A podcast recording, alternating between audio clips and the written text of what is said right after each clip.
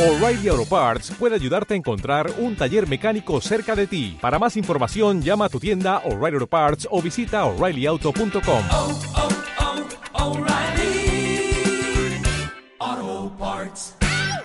Rafa, traigo una muy buena noticia a este nuestro programa. Muy bien, cuéntame.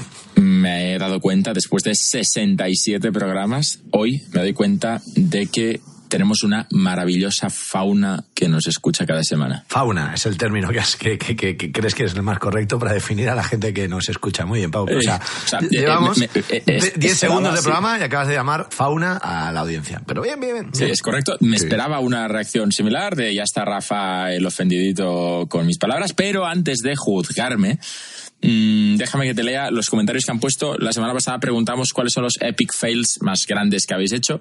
Entonces te voy a leer cuatro. De entrada, como siempre, que hablamos de algo sin tener ni idea, hay alguien que sí que sabe, en este caso es María Torres, que debe ser doctora, que dice, a ver, chavales, de hecho empieza diciendo, vamos a ver, como diciendo, a ver, pedazo de imbéciles, pero esto no lo quería poner, así que escribió, vamos a ver tres puntos. Dice, el becuronio no es un medicamento para matar, porque hablábamos de que una enfermera se había equivocado en un epic fail, le había Sí. dado algo que, pues dice, no, no es para matar, se utiliza la anestesia, te se hace una explicación. Muy guay. esto es importante, voy a usar tu, tu comentario, María Torres, para recordar a la gente que Rafa y yo somos dos amigos hablando en un bar sin tener ni idea de nada, donde hacemos ver que sabemos de cosas. Y aquí María lo ha hecho patente. De hecho, yo te tengo que apuntar, Pau, que cuando yo escucho becuronio, el becuronio me suena a, nombre de tío del pueblo. El becuronio, el ambrosio, ¿sabes? O sea, en, mi cabeza, becu- becuronio es nombre de viejo de un pueblo.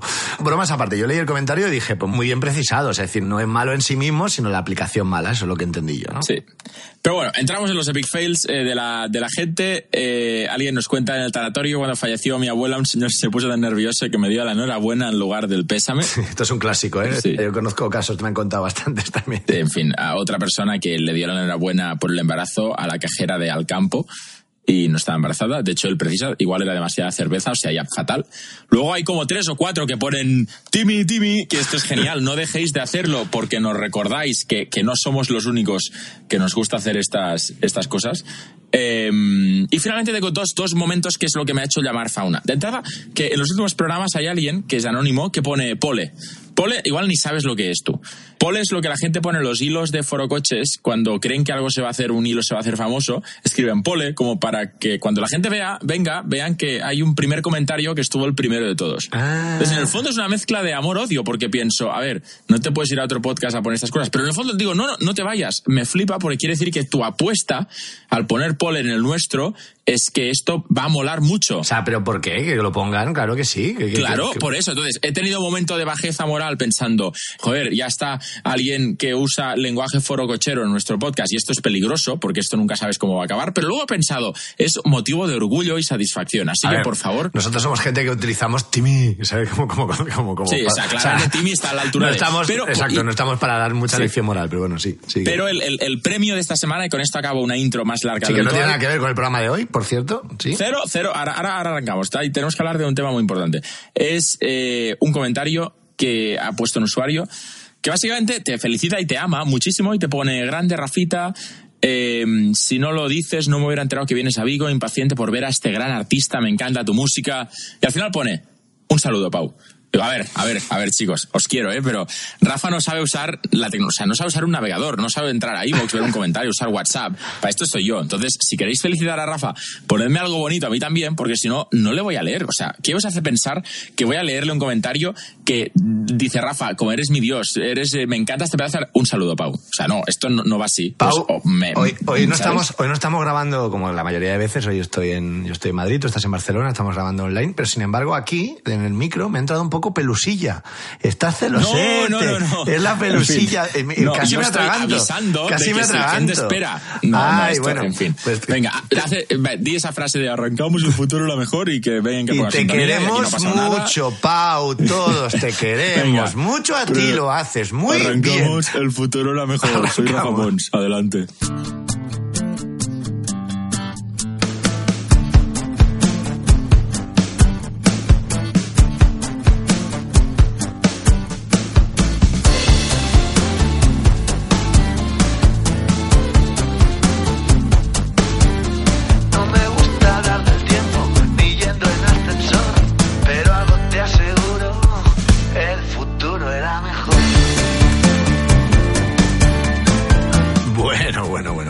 Más particular este pauete. Oye, una cosa, eh, em, no sería la primera vez, y más como en esto has, empezado bien y a tono un poco, en la que hablamos de cosas de las que no tenemos ni idea. Sobre todo yo, en esto tengo que marcar, porque el tema tecnológico y científico, yo señores les recuerdo que soy un tipo que decidió hacer latín, no, no latín, decidió hacer griego, y el latín ya hacía, latín y griego clásico, para no hacer matemáticas a partir de los 15 años. O sea, ese es mi nivel científico. Bueno, pero digo, no sería la primera vez que hablamos de algo que no, de lo que no tenemos ni puta idea, pero es muy curioso porque hemos detectado que la sociedad está hablando mucho, Pau, no los tíos como tú que sabéis y que de hecho habéis programado algoritmos, sino que los que no tenemos ni idea usamos la palabra algoritmo con una tranquilidad últimamente, con una ligereza, con un saber lo que estás diciendo cuando en realidad no tienes ni idea, que me parecía muy curioso. Es decir, estamos todo el rato, no, claro, hay que ir con cuidado con el algoritmo de Instagram. Eh, ahora, ahora las publicidades en Facebook, nosotros los músicos, ¿no? Que ponemos dinero para las publicidades, no, no están funcionando tan bien porque está el algoritmo está acotando las posibilidades de llegar. Entonces me hace muchísima gracia y le propuse a Pau, digo, tenemos que hablar esta semana, tenemos que hablar de algoritmos y vamos a, a girar alrededor de eso. De hecho, aparte, Pauete, la, la semana pasada yo hice lío, soy un, un viejo tecnológico y mm, el archivo que teníamos que subir a iVoox, pues le faltaba una parte, fue un fallo mío y lo solventamos, pero tuvimos que sustituirlo y eso paró un poco la inercia nuestra de hacer que el podcast llegara a, a la gente que nos suele escuchar. Y no lo sabemos seguro, pero nosotros en una conversación vía WhatsApp con Pau dijimos, a lo mejor hemos alterado algo del algoritmo de iVoox. Entonces yo me paré un momento y diciéndole, claro, claro, hemos alterado el algoritmo de iVoox. Y digo, ¿qué cojones es el algoritmo de o iVoox? No tengo ni idea Aparte- de lo que digo. O sea, digo, entonces digo, Pauete, vamos a hablar de esto. Empecemos por ahí. Danos luz. Sí, mira, te, te voy a contar dos cosas. La, la- la primera es que delante de un mismo hecho, cuando hay dos explicaciones, hay un concepto que es la navaja de Occam, que creo que ya te conté un día, que es que dice que tiende a ser verdad la más simple, ¿vale? La más fácil. Entonces, si cae una manzana de un árbol, eh, hay dos explicaciones. Que haya un duende invisible que la ha bajado a una velocidad constante, 9.8 metros por, segundo al cuadrado, porque es un duende muy travieso, o que hay algo, una fuerza que atrae de arriba hacia la Tierra que se llama gravedad y que hace esto. Pues la explicación más simple es la que suele ser cierta. Esto se llama la navaja de Occam. Muy pues guay. delante de un concepto que es que hay, hay una semana que bajamos un montón las escuchas justo al cambiar un audio de dos explicaciones. El primero, que, hicimos, que hiciéramos un programa de mierda y que a la gente no le gustara. Esto es una explicación posible. La segunda es que hemos provocado un fallo en el espacio-tiempo, en un algoritmo de reproducción o de envío de audios de podcast eh, hacia miles de personas que ha fallado al cambiar el audio, con lo cual está fallando y ya no se ha reproducido por tanta gente. Eh, y obviamente lo segundo es lo más simple, estaremos de acuerdo. Con lo cual yo me felicito por el último programa que hicimos y yo creo que es culpa de otro. No sé si Evox o la tecnología. Bromas aparte, supongo que sí que hay una, una inercia, porque al sustituir el archivo luego luego ha ido bien y está recuperando, nos está escuchando. Nosotros al final cada vez tenemos más suscriptores, que eso es la mejor manera de garantizar que te llegue un aviso para cada vez que subimos programa nuevo. Entonces esa gente siempre nos acaba escuchando. Pero bueno, otra gente más colateral que le sale como recomendada. Mucha gente nos habéis dicho, no, no, te hemos visto, os hemos visto recomendados en otros programas. Que eso siempre eh, nos viene muy bien cada X tiempo, cosas que nos podéis comentar en iVoox. Una es esa, ¿cómo nos habéis descubierto? Porque siempre nos gusta cuando dicen, no, pues mira, te conocíamos por la música, ya te conocemos por esto, o hemos visto a Pau en una conferencia y tal, o mucha gente estamos escuchando otros podcasts y nos ha salido el vuestro relacionado. Ese tipo de historias. Pero volviendo a la casilla cero, Pau, porque yo he intentado hacer los deberes, me he ido a la Wikipedia y me he empezado a copiar cosas que tienes ahí en ese guion que hacemos juntos, desde la casilla cero. Y es, ¿qué es un algoritmo, Pauete? ¿Tú lo sabrías dar una definición? Eh, de hecho, el problema es que cualquier definición que yo te dé de algoritmo, que voy a intentarlo, eh, básicamente va, a ser incompleta. Pero al final, un algoritmo no deja de ser un programa informático. Un programa que está pensado para ejecutar unas acciones. Es decir, Bueno, por ejemplo. Pero antes de eso, si- antes de eso, es, por ejemplo, o sea, yo leía que matemáticamente es un conjunto ordenado de operaciones sistemáticas que permite hacer un cálculo y hallar la solución de un tipo de problemas. O sea, para entendernos, una regla de multiplicar es un algoritmo. Esto, esto lo, estaba, lo, estaba Sí. le- lo estaba leyendo yo antes y, y digo, ah, vale, digo, o sea, sencillito, la típica regla de multiplicar que hacemos nosotros en el colegio, según leía yo, ya es un algoritmo muy sencillito, pero eso complicado y juntado con la tecnología ha generado lo que tú ahora nos vas a explicar, ¿no? Lo que entendemos nosotros ya en el lenguaje coloquial y usamos los que no tenemos ni idea de ciencias con mucha tranquilidad, ¿no? Te pongo un, un ejemplo. Sí, tú imagínate que necesitas que un programa tome una decisión por ti. Por ejemplo, tú imagínate que tú y yo montamos ahí un centro de ayuda psicológica para gente que está enganchada a la tecnología, que podría ser, ¿de acuerdo? Vale. Y ahí ofrecemos un número de teléfono Pero lo que pasa es que en el número de teléfono, pues hay una vocecita al inicio que pone, hola, ¿qué tal? Gracias por llamar a Rafa y Pau, ayuda psicológica para enganchados de la tecnología.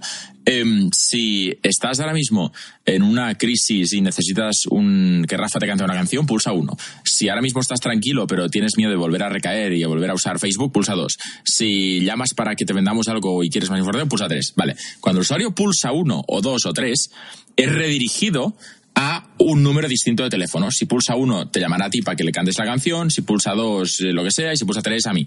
Pues en este caso, hay un mini algoritmo muy tonto en la central de teléfonos que lo que hace es que depende del número que pulses, va a hacer una acción, va a hacer redirigir la llamada a otro número o hacer una serie de cosas. Esto, que parece tan simple, es un algoritmo sencillo. Pues un algoritmo complejo es la inteligencia artificial de Facebook cuando recomienda anuncios a personas basados en, sus intereses. Con lo cual, un algoritmo puede ser algo muy fácil o algo muy difícil, pero un Tesla tiene millones de algoritmos dentro para hacer la conducción autónoma. Es decir, dicen que es de los algoritmos más complejos que existen. Por ahí puede cargarse a alguien si lo hace mal. Entonces tiene miles de comprobaciones y checks. Pero un algoritmo puede ser algo muy tonto a algo muy complejo. Claro, yo he aprendido en este, en este programa nuestro y aparte mm, porque toda la tecnología, o sea, todas las noticias sobre tecnología muchas veces versan sobre eso y, luego los, emprendimientos empresariales, el dinero, ¿no? Lo, que están buscando todos es la recopilación de datos, ¿no, Pau? Parece que lo vimos con los coches, saber cómo nos comportamos, cuánto tiempo estamos, o sea, ahora analizan cuánto tiempo pasas sin mover el ratón encima de un sitio ya no es que le des el clic, ¿no, Pau? Es como el tiempo que estás, eh, las cookies, la recomendación, ne- necesitan, quieren saber todo. Hemos descubierto que hasta los robots de cocina de Tenían un micro apuntando directamente para escucharnos. O sea que bueno, que toda esta historia un poquito más conspiranoica en realidad funciona. En realidad lo que hace el algoritmo, ¿no, Pau? Es utilizar y rentabilizar y empezar a sacar conclusiones y extraer eh, operatividades de todos esos datos que registra, ¿no? O sea, el, el algoritmo es el instrumento con el que se amasija, o sea, lo- los datos son los ingredientes y el algoritmo es el robot de cocina que, que maneja todo eso, ¿no? Sería un poco esa imagen. te das cuenta de que te estoy dejando hablar porque me encanta ver cómo describes un algoritmo acabando usando palabras como amasijar o robot de cocina. O sea, me parece brillante, Rafa. Sí, lo has contado súper bien. De hecho, yo creo que mi abuela lo hubiera entendido muy bien si viviera. Con lo cual, de verdad, te felicito. Pues, o sea, de, de hecho, a ver, es el, el elogio más faltón del mundo. ¿eh? No, es o sea, contar cosas difíciles pero- con lenguaje claro, cercano, claro. usando palabras como amasijar, que no creo que esté en el diccionario, creo que es muy valioso. Bueno, Igualmente, te- me- me vas- has oye, mezclado dos conceptos. Tú, eh, mientras me amasijas los huevos, te voy a decir que, que, oye, no, Venga, vamos a escuchar. Usa Es que- amasijar para una. Sí, la- es dame- verdad. mira, tengo, te- vale, o sea, momento, momento chiste. Hola, eh, dame una frase con amor. Amorfo. en fin, eh, Rafa, un momento. Eh, Una cosa, es que has mezclado dos conceptos, algoritmo con inteligencia artificial. Una inteligencia artificial no deja de ser un algoritmo muy complejo que autoaprende y basándose en muchos datos toma decisiones, pero también es un algoritmo. O sea, todo es un algoritmo en esta vida. Cuando tú decides insultarme, que en el fondo es como darme la razón por algo que he dicho, tu cerebro que hace ahí un algoritmo. Entonces, todo es un algoritmo. Sin embargo, te aviso, porque como director de este programa tienes la potestad para mm, llevarnos para un lugar u otro, un camino nuevo, te aviso de que tengo algo que te va a gustar mucho. Pudiendo hablar de lo mejor, como siempre te voy a hablar de lo peor, de los peores algoritmos de la historia de la humanidad. De todas maneras, por, por seguir con esta línea, bromas aparte, más mm, didáctica un poco para los que no somos expertos en el tema y en la materia, nuestra eh, experta en ciencia nos ha hecho hoy un audio, Agueda Giraldez, que creo que es muy ilustrativo Sí. eh, que permite, eh, ella, ella que sabe perfectamente de qué está hablando, pero nos recomienda dos charlas TEDs en la que hacen más entendible todo este tema. Escuchamos. Hola Rafa, hola Pau. Hoy os voy a recomendar un par de charlas TED. No sé si ya se lleva o no lo de ver charlas TED, creo que son un buen recurso para practicar inglés. Yo recuerdo ir a clases de inglés con mi hermana mayor. Nuestra profesora nos ponía una cinta en un radiocassette y teníamos que sacar la letra de las canciones. Paraba y rebobinaba cuando no lo entendíamos bien. Entonces no había ni Netflix ni Wi-Fi y la tele tenía carta de ajuste. Ahora todas las letras ya están en Intranet y hasta Instagram te pone las letras de las canciones automáticamente cuando las seleccionas en los stories que lo descubrí el otro día. Por cierto, el domingo Instagram cumplió nueve años. Las charlas que os voy a recomendar tratan de un tema que me inquieta, el riesgo de que los algoritmos basados en aprendizaje automático perpetúen desigualdades sociales. La primera charla es del año 2017, es de Cathy O'Neill y se titula La era de la fe ciega en el Big Data debe terminar. Ella es una matemática estadounidense, autora de un blog que se llama mathbabe.org y varios libros entre los que destaca Armas de Destrucción Matemática. Me encanta cómo explica lo que es un algoritmo. Ella dice que todos los usamos, pero que no los escribimos y pone como ejemplo preparar una comida en casa. Los datos son los ingredientes, el tiempo que tienes y lo ambiciosa que seas. Organizas los datos y la definición de éxito es que tus hijos coman verduras. Puede que la definición de éxito no fuese la misma si otro estuviese al mando, pero tú estás al mando y tu opinión cuenta. Y esa es la primera regla de los algoritmos según Casey. Son opiniones embebidas en código. La segunda charla que os recomiendo es de Joy Boulanwini, que se define a sí misma como la poetisa del código, The Poet of Code. En su tesis, encontró sesgos raciales y de género en sistemas de inteligencia artificial de IBM y Microsoft. Fundó la Liga de la Justicia Algorítmica. Su vídeo en TED es impactante porque muestra cómo poniéndose delante de un sistema de reconocimiento facial este no reconoce su cara de piel oscura y sí la reconoce al ponerse una máscara blanca. Su tesis de investigación se llama Gender Shades y se puede consultar en la página gendershades.org. Nos encanta lo que nos cuenta Águeda, porque nos abre siempre muchas ideas. Me ha encantado, Pablo, de opiniones encriptadas en código, porque en, el fondo uno podría pensar que al final son inocentes los algoritmos, porque están recogiendo datos, pero no, también no solo están recogiendo datos, están recogiendo también las intenciones y un poco hasta dónde apuntan. Cuando hablaba con esto del reconocimiento facial o de la poeta del código, que descubrió que, ojo, cuidado con que los algoritmos en realidad pueden ser una herramienta que perpetúe las desigualdades, me parece súper interesante porque eh, he estado leyendo muchos artículos a raíz de esto que, que decía Águeda, me hizo pensar que empieza a haber mucha gente vigilando eso, precisamente, Pau. Esto que cuenta de esta activista que hizo su prueba, ¿no? Ella con, pues, con la piel oscura de raza negra, que en realidad no salía reconocido. Esto a mí me ha pasado, Pau. O sea, literalmente con unos, a ver, a ver. te lo prometo, con ¿Cómo, unos, chicos en Valencia, me vinieron un día y me dijeron, mira Rafita y tal, digo, te vamos a enseñar una foto. Y me enseñan una foto que nos habíamos hecho en otro concierto hace, yo qué sé, dos o tres años en Valencia, en una discoteca. Estaban ellos dos conmigo y tal, y un chico negro que iba con ellos, ¿no? Y nos hicimos la foto. Bueno, pues Facebook, el algoritmo que reconoce Facebook, al chico negro no lo reconocía. O sea, directamente era la típico que te perfila la cara y te hace la identificación y él no es que no la identificara, que no supiera quién es, es que no la identificaba porque Que no veía ninguna cara. no veía ninguna cara, no reconocía ningún, ningún- ninguna cara.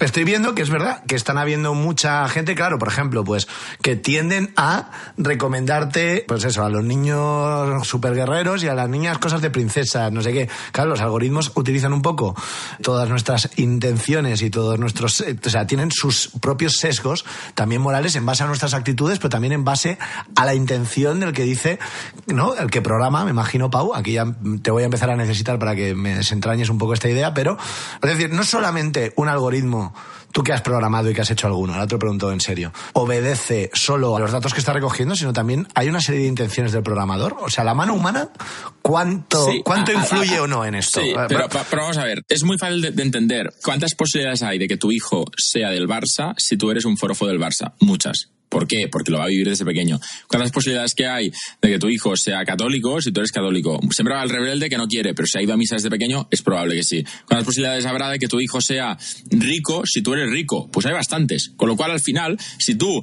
creas un algoritmo, es muy probable que el algoritmo tenga eh, lo bueno y lo malo que tienes tú. Si tengo que educar a una inteligencia artificial para que pues eh, atienda a las personas y yo tengo un odio profundo hacia los veganos, pues es probable que mi algoritmo pues pues odie a los veganos. Entonces, esto pasa Pero porque porque los tú- programadores son seres humanos. Exacto, esto es lo que te iba a preguntar. ¿Porque tú consciente o inconscientemente le induces a que pase eso? ¿O porque él retomando datos extrae, o sea, claro, él para los datos que recoge tiene que sacar un número de Sí, yo, conclusiones? yo- yo creo que, que es más lo segundo, pero Rafa, me preocupa que estamos eh, tan en el plano teórico que necesitas una dosis de casos prácticos para entender lo que te estoy contando. Venga, pues entremos. Gusta que tú me metas mi sintonía de la peor sección de la historia de los podcasts, Rafa. Qué maravilla. Ya, hemos llegado a este punto, ¿eh? O sea, no, no hay, no hay nada peor que esto. Venga, arrancamos. Eh, después de que Rafa me introduzca, te voy a contar los peores eh, algoritmos creados y por qué pasó. Con lo cual, hablando de este tema, te quiero contar, por ejemplo, cuando eh, sabes que Facebook es propietario de Instagram, pues de repente Facebook empezó a hacer un- algunos anuncios para amigos de gente que tenía Instagram, cuyos amigos no lo tenían. Por ejemplo, tú tienes Instagram y yo no tengo, pues Facebook me enseña un anuncio que pone, Pau, Rafa está en Instagram, ¿por qué no te bajas Instagram tú también? Vale. ¿Vale? Sí, es un, El es un es clásico. que- de Invita a tus amigos a LinkedIn, no sé qué. Sí, y enseña una foto de Rafa. Mira, Pau, Rafa ha publicado esto en Instagram. Pues el problema que esto lo hizo para los amigos de Olivia Solon, que es una periodista que durante un tiempo fue amenazada en redes sociales porque publicaba cosas que no gustaban, incómodas para algunas personas, y de repente Facebook hizo uno de los cagadas de algoritmos más importantes, porque un algoritmo decidió poner una foto que había tenido mucha repercusión de Olivia a sus amigos que no tienen Instagram diciendo, oye, Olivia, mira, está publicando cosas en Instagram, ¿por qué no te das de alta? El problema es que la foto que puso Olivia, que tuvo tanta repercusión, la puso porque estaba publicando una amenaza de muerte, que no lo voy a leer. Eh, básicamente dice, te voy a asesinar y cosas igual o peores. Eh, y puso una foto de una captura de pantalla que ella ponía diciendo socorro, alguien me está amenazando, qué mierda de, de- de gente hay en el mundo. Y usó esta captura de pantalla de un email hiperamenazador para sus amigos. Claro. Cual un montón de gente pensó que estaba en peligro, Yo esto- cuando esto tenía un año ya. Yo esto no lo he visto solo con recomendaciones, pero lo he visto a veces que aquello de, claro, que ellos te, o Facebook te recuerda una foto de alguien o te lo destaca y claro, que a veces acierta, pero a veces puede estar poniendo una foto de mierda, ¿no? De un funeral o puede pasar, pasar cosas de estas. Mm. Hago un mini spoiler porque luego David nos habla de cosas parecidas, luego lo escuchamos, pero sí, sigue, sigue. Venga. No quiero interrumpir la peor sección de la historia de los podcasts. Te cuento que hay cosas todavía peores en este sentido. Facebook, sin salir todavía del gigante de Facebook, eh, una página, una organización llamada ProPublica eh, descubrió algo que ya sabemos todos. Tú puedes poner un anuncio y targetizarlo para que el algoritmo lo muestre solo a personas que tienen intereses específicos. Entonces tú buscas en los grupos de intereses, pues yo qué sé, gente que le guste el Barça o el Madrid o los Mercedes o las motos o los Tesla y lo- lo- este anuncio lo van a ver personas afines a estos gustos, ¿de acuerdo? Claro, aquí hay un problema, perdona, nosotros en el tema de la música muchas veces nos encontramos porque las no toda la música está catalogada de repente, o pu- pu- puedes encontrar que a alguien le guste Sabina, pero a lo mejor no Serrat. Entonces, es todo un tema, las categorías, ¿no? Sí. ¿Qué convierte que algo se Las etiquetas. sea una Sí, sí. etiqueta, exacto, una etiqueta, ¿no? No es tan fácil. Eh, correcto, pues fue un paso más allá y dejaba poner demasiadas etiquetas. Así que ProPublica, para demostrar que Facebook estaba totalmente podrido por dentro,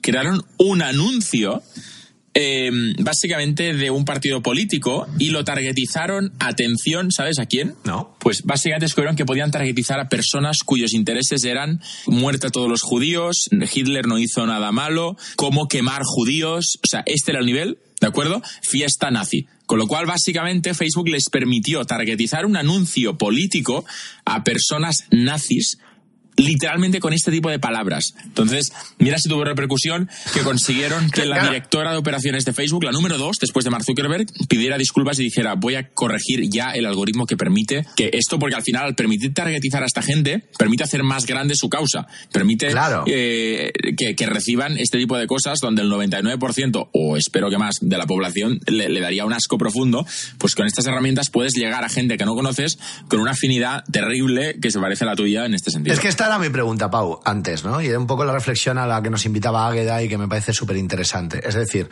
si al final todo el mundo está buscando matar niños en Internet y lo están buscando, lo están buscando, lo están buscando, y nadie controla, o los algoritmos empiezan a detectar que eso es una tendencia y te dicen, bueno, pues la máxima tendencia ahora es buscar matar niños, pues tienes que poner anuncios para la gente que busca matar niños. Es decir, estoy exagerando, ¿eh? Pero tiene que haber alguna intención moral de alguien detrás de todo, ¿no? Por lo que, Correcto. Para, para fiscalizar esto, ¿no? Es a donde voy, pero espérate, porque el- en el último ejemplo lo vas a ver genial. Entonces, ya, ya llego, ya llego, Rafa, dame un segundo que ya, que ya llegamos. está bien para, para ir entendiendo nosotros, digo los nosotros, los, la gente que no dominamos a veces las, las lógicas de, de programación, pero para entender cómo, cómo funciona esto. Cuenta. Sí, igual yo creo que la gente, igual yo creo que eres más tú, Rafa, que en general la gente, yo creo que sí que hay un nivel, hay un nivelaco, la gente que nos escucha, que dice el algoritmo, pues yo lo entiendo. Solo digo, eh, si quieres, yo te lo explico tres veces, pero yo creo que estamos en una buena línea, Rafa. Entonces, em, estoy faltándote mucho hoy.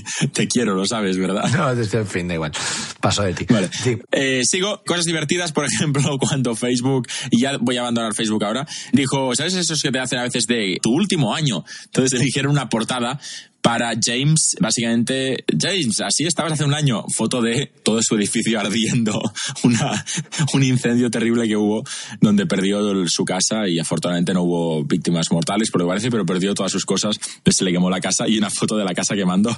James, así ha sido tu año, lleno de colores y globos alrededor. Claro, esto es lo que decía yo antes, que puede, que puede pasar, ¿no? O sea, yo no, no- no- no lo he visto tan literal, pero sí que a lo mejor he visto una foto de que alguien decía, pues mira lo que ha publicado tal persona hace dos años, y a lo mejor era la típica puesta de sol en la que decía, pues la vida te pone problemas, pero no sé qué. O sea, no he visto que están saliendo todos de un funeral, pero que tú asocias y dices, esta persona publicó eso en un momento de mierda, quizá no le han quemado la casa, pero, o sea, yo creo que pasan estas cosas, verdad. Putos algoritmos. Putos algori- de- Voy, mis últimos dos que ya llevan al, al extremo tu teoría de que hay una mano negra detrás. Esto es correcto.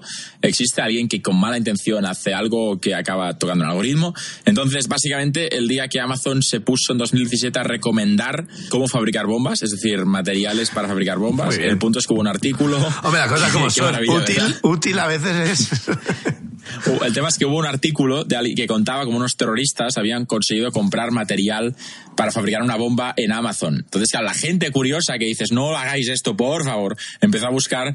el ICA. mucha gente que no quería comprar realmente material para hacer bombas, pero empezó a buscarlo a ver cuán fácil era.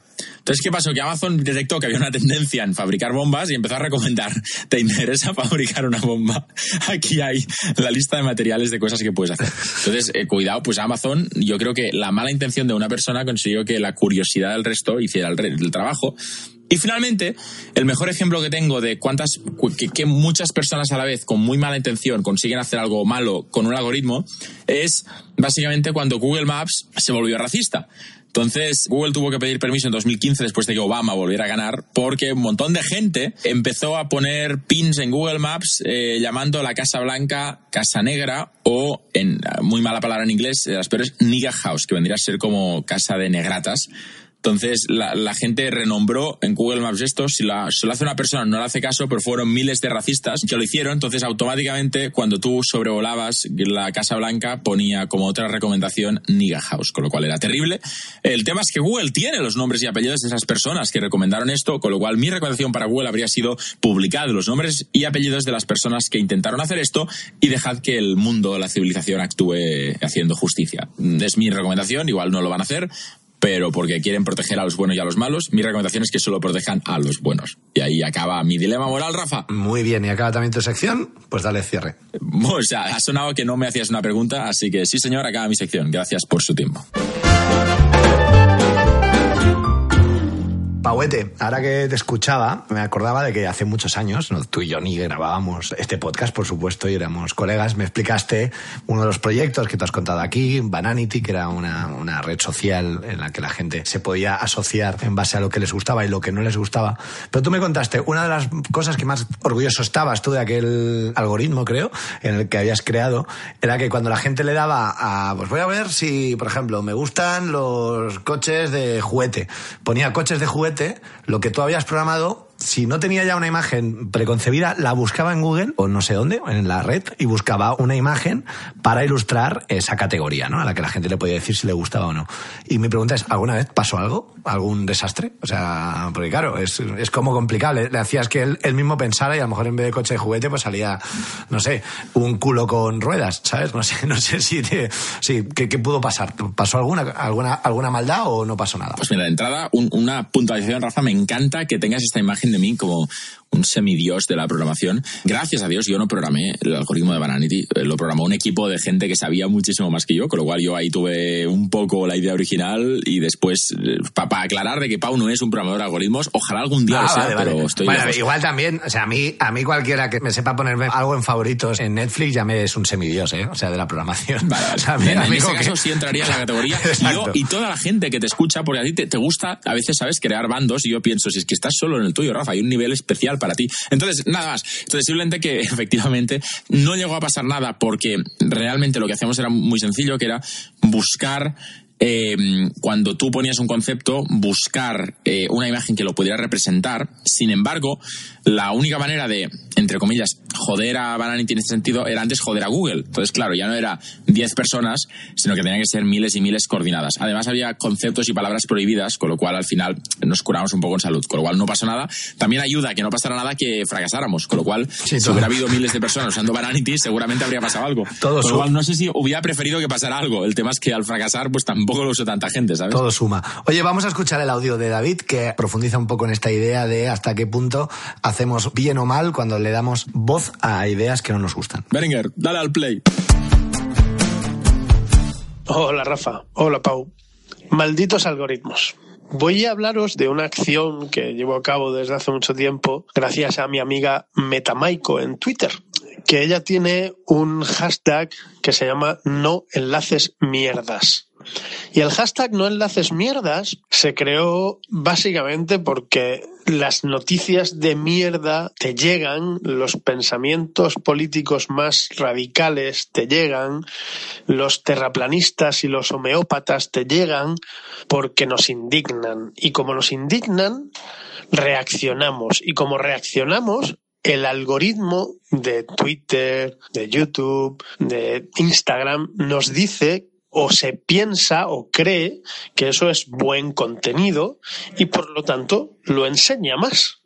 Entonces los periódicos, los políticos, los influencers, todos buscan explotar esa indignación que les lleva a conseguir más respuesta y por tanto apurar más y más el algoritmo para conseguir más viralidad. Los algoritmos tienen muchas cosas buenas.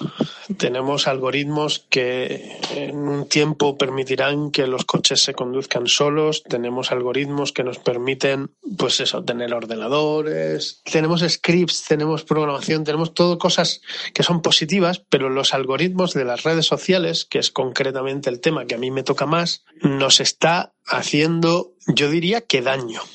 Entonces, volviendo al principio, el no enlaces mierdas es básicamente un movimiento por el cual intentas no darle retweet a cosas que te llegan y que te indignan mucho.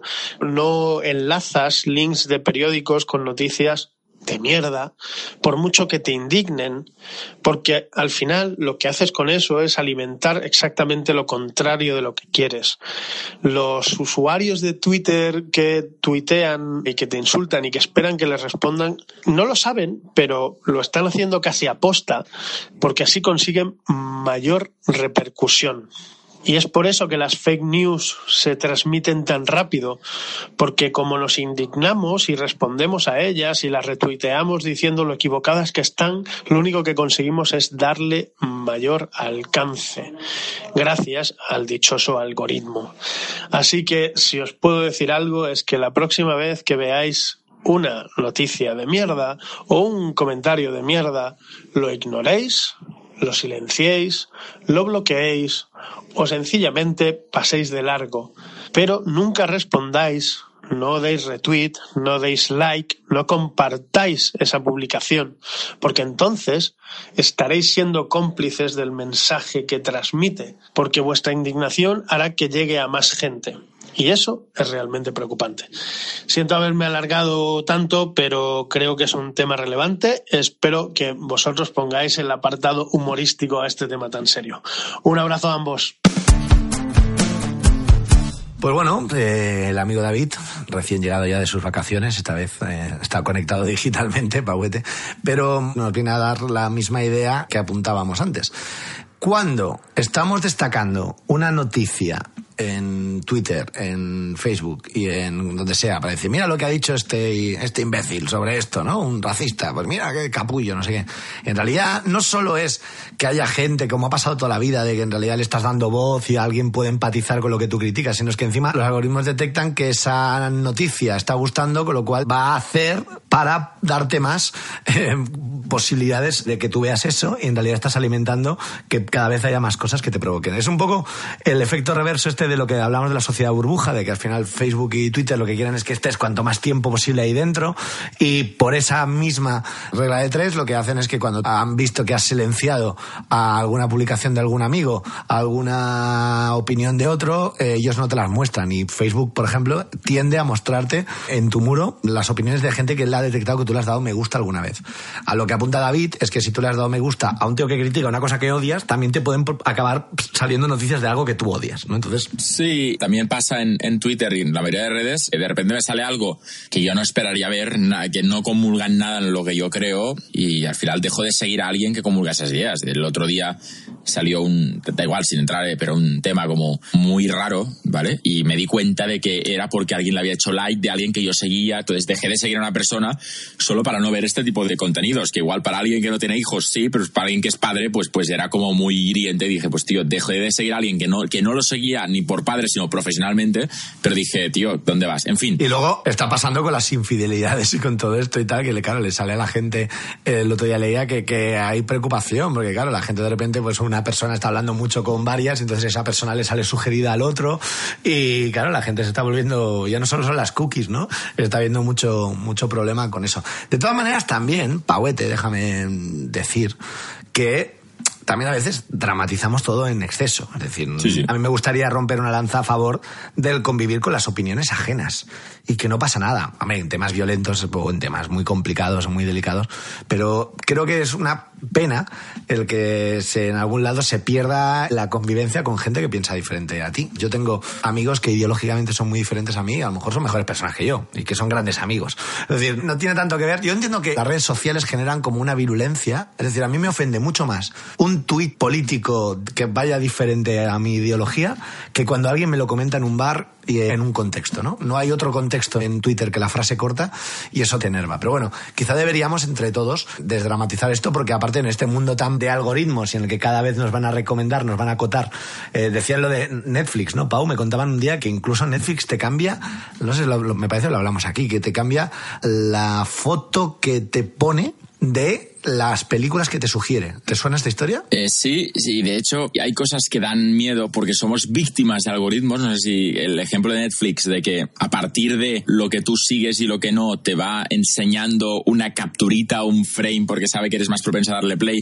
Al final piensa que, que la razón por la que pagamos Netflix cada mes, después de cada mes, después de cada mes, cuando ya hemos acabado de ver la serie por la que nos dimos de alta, es porque el algoritmo de Netflix funciona muy bien y nos va recomendando cosas que si no nos lo hubieran recomendado no hubiéramos visto. ¿Cuánta gente ha visto una serie de Netflix porque el propio Netflix le ha dicho, ahora mírate esto? Pues esto que parece, ¡hala, qué cómodo! En el fondo lo que hacen es lo hacen para que no nos demos de baja. Entonces ahí detrás hay un O sea, interés. para entendernos, o sea, si por ejemplo Netflix ha detectado que tú ves muchas películas románticas, de repente te quiere sugerir una serie que es un thriller y te pone una foto del chico y la chica que son protagonistas, a lo mejor como mirándose cerca. No te engaña, te dice que es un O- thriller, o- pero tú estás o- o viendo... un caso- Los, los estás viendo Sí, juntos y, y tu, tu inconsciente puede asociar que aquello es algo romántico, ¿no? Es eso, ¿no? Pero a ver, esto, esto yo, mi, mi- mi algoritmo mental lo ha hecho alguna vez. Yo hace años, cuando quería ir al cine a ver una peli de superhéroes y tenía que enseñarle el tráiler a mi novia en ese momento, buscaba las escenas donde salía el superhéroe ahí todo cachas,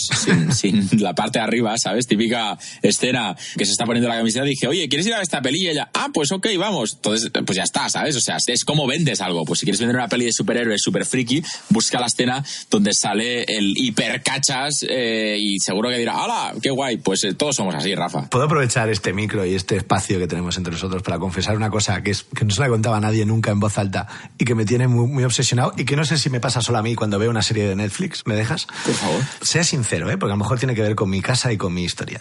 ¿Os pasa a vosotros que cuando le dais a cargar un capítulo de Netflix, hasta el 8% va un poquito lento y luego del 8 al 99 no lo ves? Hace hasta el 8% y hace y estás ya en el 99 y 100 y carga. ¿Qué cojones pasa entre el 8% y el 99%? ¿Qué mierda es esa? ¿Qué magia oscura? ¿Qué, ¿Quién hay ahí? O sea, nunca, nunca he hecho 8, 33, cu- no, no, no, es hasta el 8%, un poquito lento y del 8 al 99, ¡pum! A tomar por culo. Me pone muy nervioso. Esto- Muy nervioso. Esto, Rafa, acabas, me encanta esto, acabas de definir el buffering. Entonces, seguramente esto te pasa porque hay una pequeña parte que se realiza la conexión, pero después carga el contenido. Y yo creo que entre el 8 y el 99 lo que está pasando es que está bajando el contenido. Y tú, querido Rafa, que debes tener una fibra óptica que se te caen los calzoncillos al suelo, debes tener ahí una buena conexión, seguramente es que la fase que hay entre el 8 y el 99 es muy rápida. Yo he cargado Netflix en un internet muy cutre y créeme que he visto los 92 números que tú no has visto, yo los he visto. Existe, 9, existe. No, no, claro, yo- 56, No va ni por wifi. 57. Va por el cable. Entonces aquello es, es metanfetamina. Aparte, es que te, te imagino cagándote en todo. Te imagino, 8, ya está 99, ya ha vuelto a pasar, ya ¿por qué no he visto el 50? ¿Dónde está? ¿Y, Rafa y es una si, y si me persona- han cargado menos cosas? ¿Eh? ¿Eh? Yo que Ya. soy de co- ¿Y si, De hecho, y si estoy viendo media serie? Hay un concepto en inglés que aplica muy bien a ti, que es, señores y señores, eh, ustedes ya lo han pensado, yo también, pero él igual no, es, es el drama queen. Es la, suele usarse peyorativamente hacia una mujer, es la reina del drama, Te- no sé, un drama king, te- pero tú eres una drama queen. Te voy a decir una un- reina un- drama, Rafa. uno mejor, uno mejor. Bueno, punto uno, también pedirle a la gente que por favor esta semana inundéis las redes, si sois tan amables, con mensajes de Pau, te queremos, Pau, eres el mejor, Pau, qué, qué buena voz. Pau, Es que- qué guapo sales, es que qué guapo sales por si la... lo hacen, me voy a enfadar La- no, contigo. La frase, O sea, si- la frase que molaría, Rafa- no, la frase que molaría es Pau, qué guapo sales por la radio. Esta, esta me encantaría, En fin. porque estás muy Eh, faltón. Hoy estás muy faltón, que lo sepas. Para algunos de vosotros que hagáis caso a Rafa, si lo hacéis, me voy a enfadar con Rafa, no con vosotros, con Rafa. Entonces, que sepas que si alguien te hace caso en su insano juicio, pues que sepas que voy a empezar el próximo programa muy cabreado. Ahí está el aviso y yo, vamos, me asusto de mí mismo a veces. Vamos a escuchar el audio de San Bayoni que nos aporta, como siempre, una gran reflexión moral cercana al final del programa que yo comparto. Y escucharemos a Samba, reaccionaremos y luego te pondré y os pondré un reto entre lo poético y lo matemático. A ver qué pasa y si lo sabemos resolver entre todos. Escuchamos al querido San Bayoni. Hola Rafa, hola Pau, ¿cómo les va? Acá Samba desde Buenos Aires. Bueno, hoy hablando de los algoritmos, ese sistema de cuentas que nos hace la vida más sencilla porque nos ayuda a elegir las cosas que más tienen que ver con nosotros según los cálculos perfectos de la matemática del presente y usando por supuesto los datos del pasado. Este, obviamente está muy de moda. Netflix ahora por supuesto te recomienda series según las cosas que ya viste o que sospecha que te pueden interesar. Spotify te recomienda canciones o artistas que tienen similitud teóricamente con lo que uno escucha más a menudo. Este, Twitter te recomienda cuentas similares a las que uno habitualmente sigue para, para informarse o para pasarla bien o para lo que sea. Este, también están las redes sociales que te sugieren personas para que conozcas porque tienen los mismos intereses que uno. Y hasta en Tinder y alguna otra aplicación para conseguir citas te muestra personas que teóricamente son similares a uno. ¿No? No solamente en gusto, sino también en, físico, ¿no? Hay como unos cuantos detalles bastante horrorosos, de los cuales seguramente Mengele estaría muy orgulloso. Hay algo que no me gusta de todo eso, hay algo que no me gusta. Primero que se genera como un conformismo en todo el mundo, como si bueno, uno se quedara tranquilo de que lo que le ofrecen es lo que uno merece. ¿eh? Como si uno tuviera que, que de esa manera evitarse el trabajo de tener que pensar, que buscar o que intentar alguna otra cosa, como que eso está bien, como que una vez que uno ya tiene la respuesta, dice, bueno, es esto lo que me toca, eso es lo que me corresponde.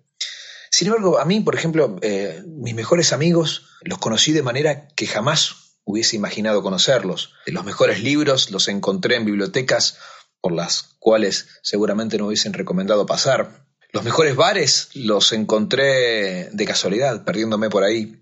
Y por supuesto, eh, mis grandes amores, seguramente el algoritmo hubiera dicho que íbamos a durar muy poquito y hemos durado mucho más. Y qué sé yo, mis mejores canciones seguramente las escribí usando palabras y argumentos que obviamente no me hubiesen recomendado de ninguna manera. Así que, bueno, adaptando para terminar una frase del querido negro Dolina, dice, ¿cómo me van a conocer a mí si yo mismo todavía no me conozco del todo? Abrazo grande. Totalmente de acuerdo. A veces la perfección no es el mejor camino o la información o el conocimiento. A donde apunta Samba, eh, seguramente nuestras parejas o nuestros grandes amores, no sé si son los que nos hubiera recomendado el algoritmo, aunque os aconsejo mucho la versión buena de este programa que se llama Black Mirror, el capítulo Gente DJ, si no lo habéis visto, para mí es el mejor de toda la serie de, de Black Mirror. Pero bueno, rompiendo un poco eso, como dice Luis Ramiro, matemáticamente el amor es un error y también nos podría pasar en la vida, en la composición de canciones, a veces el fallo, a veces la música que más te gusta es la que nunca te hubiera recomendado una red, porque a lo mejor te gusta el pop rock, pero de repente te acabas enamorando de una canción de copla de los años 50 y esa es la maravillosa paradoja de la vida, que no todo va a poder, Pau, colocarse siempre en casillas, porque somos gente incoherente, imperfecta y un poco impredecible, que a lo mejor aunque tú pues tengas una línea clarísima de gustos, eh, te gusta el deporte y no soportas eh, los viajes, de repente haces un viaje a un sitio y te encanta, yo que sé, a veces eh, Sí. rompe- esa, esa variable nos rompe la cabeza. Lo único que pasa es que al final todo es una etiqueta. Es decir, ser inconformista o anti-etiquetas es una etiqueta. Mi etiqueta es soy anti-etiquetas. O sea, al final estoy de acuerdo, pero yo creo que nos va a costar huir de eh, no poder encasillarnos, porque incluso los más inencasillables, esto va a ser una casilla. Entonces, Sí, pero que ese factor de impredecibilidad en la vida, que es un poco a lo que apunta Samba, que es interesante, como Sí, sí. pues tú puedes ser una persona que te encante la carne, el pescado y odies la verdura, pero que tu plato favorito sea la coliflor. Y el resto Bueno, y bueno, y el espérate. Y el resto no. Tengo una. O sea, y el resto no. Y no digas, no, pues a ti que te gusta la coliflor, te va a gustar la judía verde. No, pues puede ser que, Pero momento, que te guste eso. Tú sabes que yo soy especialito comiendo. Es- Lo estoy diciendo suave para no autoinsultarme. Quítale el comiendo, un- quítale el comiendo. Tú eres especialito, Pau, te queremos. Vale, soy especialito ta- también comiendo. He puesto un también, vale. Entonces, a mí no me gusta el queso, norma general. Pero me encanta la pizza. Y los canelones. Pero los canelones los pido con queso y luego les aparto el queso porque dejan un regustito en el canelón que si ya se han hecho sin queso ya no me gustan tanto. Entonces los macarrones con queso no me gustan, excepto si el queso está gratinado, que entonces sí me gustan. Claro, por eso te digo. queda claro? Es que somos los, los seres humanos, somos un compendio de, de contradicciones. Yo creo que hay más gente como yo. Los algoritmos cada vez lo van a tener más en cuenta, pero puede fallar. No me gusta hablar del tiempo, ni yendo en ascensor,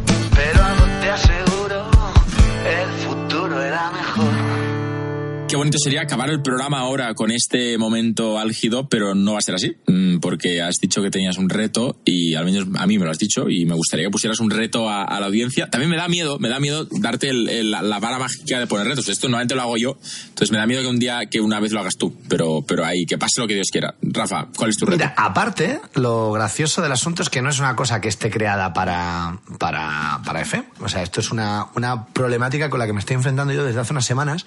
Y hoy que de los algoritmos, digo, hostias, a lo mejor la solución no estaba en el lado de la literatura. Os cuento. Eh, yo creo que te lo he dicho a ti, Pauete, pero bueno, estoy escribiendo, estoy terminando ya la corrección del que va a ser mm, mi nuevo libro, ¿vale? Después de muchos años y tal, publiqué un libro, ¡Vamos! un libro de cuentos y ahora estoy con un libro que va a ser otra cosa, eso ya lo contaré en, en su momento, pero bueno, estoy muy metido ahí y muy, muy, muy, mucha ilusión, ¿no? La cuestión es que un día hablando con mi padre, que mi padre es mi camello de frases y de historias que siempre me encantan, muchas de las can- mis canciones son frases de mi padre de cultura popular, me dijo una frase que quiero que sea, ¿sabéis cuando empiezan los libros? Que al principio de, las primeras páginas pues hay como citas que a uno le gustan de la vida, ¿no? Pues mi padre me dijo una que me gusta muchísimo, pero no recuerda el autor. La cita es la siguiente. La vida es una sucesión de estupideces trascendentales. ¿Vale? Que a mí me encanta como concepto, pero bueno, la repito. La vida es una sucesión de estupideces trascendentales. Mi padre me dijo, a mí me suena que es de Miguel Miura o tal, que es un, escritor muy, muy conocido español. Eh, yo empecé a buscar en la cita literal eh, si podía ser de otros autores, de Jardiel Poncela, que yo me he leído creo que casi todo, a mí me sonaba de él. No lo encontré. Le empecé a preguntar eh, a amigos expertos, a Benjamín Prado, a Carlos, que era el de la voz de Larra, que también es un especialista filólogo en Twitter, si les sonaba. Les he dejado, la verdad, a todos con el gusanillo, porque no me la han sabido identificar, pero me dicen que les suena que podría ser de ese universo de escritores. Bueno, cuestión que estoy ahí, atrapado en esta historia, y lanzo el reto a la gente de letras de si alguno lo identifica. Pero mi pregunta es, a lo mejor no son los de letras los que me resuelven este misterio, sino yo ya lo he hecho, he puesto esa cita en Google, me lleva a sitios, pero no acabo de identificar al autor. Y digo, bueno, pues lo voy a compartir contigo, Pau, a ver si tú eres capaz ¿Qué? de encontrarlo, o si no, en la audiencia, a ver si alguno me echa un cable, porque la verdad que lo estoy necesitando. Pues eh, extiendo el reto a la audiencia, uso el comodín de la audiencia porque lo he buscado de momento mientras ibas hablando y no he encontrado nada. También será muy divertido cuando después de que durante una semana de todos buscar colectivamente 7.000 personas buscando, dedicando 10 minutos de su tiempo, con lo cual son eh, 70.000 minutos dedicados a esto, de repente la semana que viene vendrá el padre de Rafa, queridísimo señor Pons, y dirá, ah, no, que me equivoqué, que era otra cita. Y, y será No, una risa a donde épica. yo he llegado, en una primera búsqueda fácil de Google, veréis que no sale. En algunas más apuradas, sí que he llegado a encontrar que efectivamente existe como cita.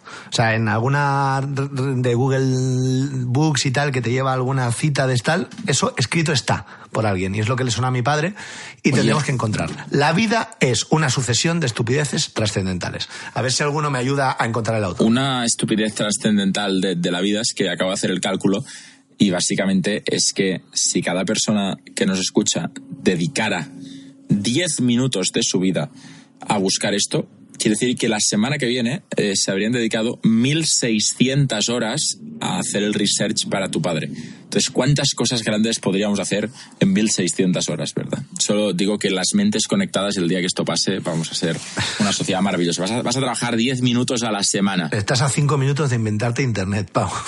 Estás a cinco minutos. Venga, ya estamos faltando. A cinco minutos. Vale, señoras y señores, qué bonito, qué bien íbamos hasta que Rafa lo mató. Eh, ¿va, va a haber poema o, o Itan va a ser un algoritmo que lo haga y vas a citarlo? No, pues bueno, va a haber, va a haber poema y aparte, bromas aparte, estoy muy contento, Pauete. Yo he aprendido y un poquito más de lo que son los algoritmos y por lo menos me siento un pelín más autorizado para cuando opinamos de, de si uno es mejor que otro, que es una cosa que, que a mí me, me hacía sentir un cara dura cuando digo, no, es que claro, el, algo- el algoritmo de Instagram en realidad, digo, ¿qué cojones estoy diciendo?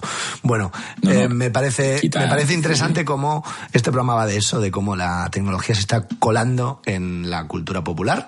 Y de tecnología no sé mucho, pero de cultura popular sí. Y te mando un abrazo enorme, Pauete. Te emplazo para la semana que viene. ¿Quieres añadir algo más? Pelusilla, men. Eh, nada, que es como siempre un placer hacer esto contigo, incluso cuando te metes conmigo.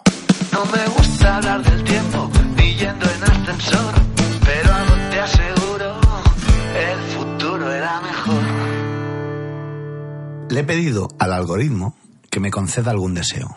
Si me olvido de mí mismo, quizá él sepa lo que quiero. Le he pedido al algoritmo hojas de reclamaciones, por si me falta el cariño o inspiración en las canciones. Le he pedido al algoritmo que me suelte una caricia. Esos son cosas de niños, me ha respondido con malicia. Le he pedido al algoritmo un enchufe en la bañera, para que se muera entre gritos y así yo viva a mi manera.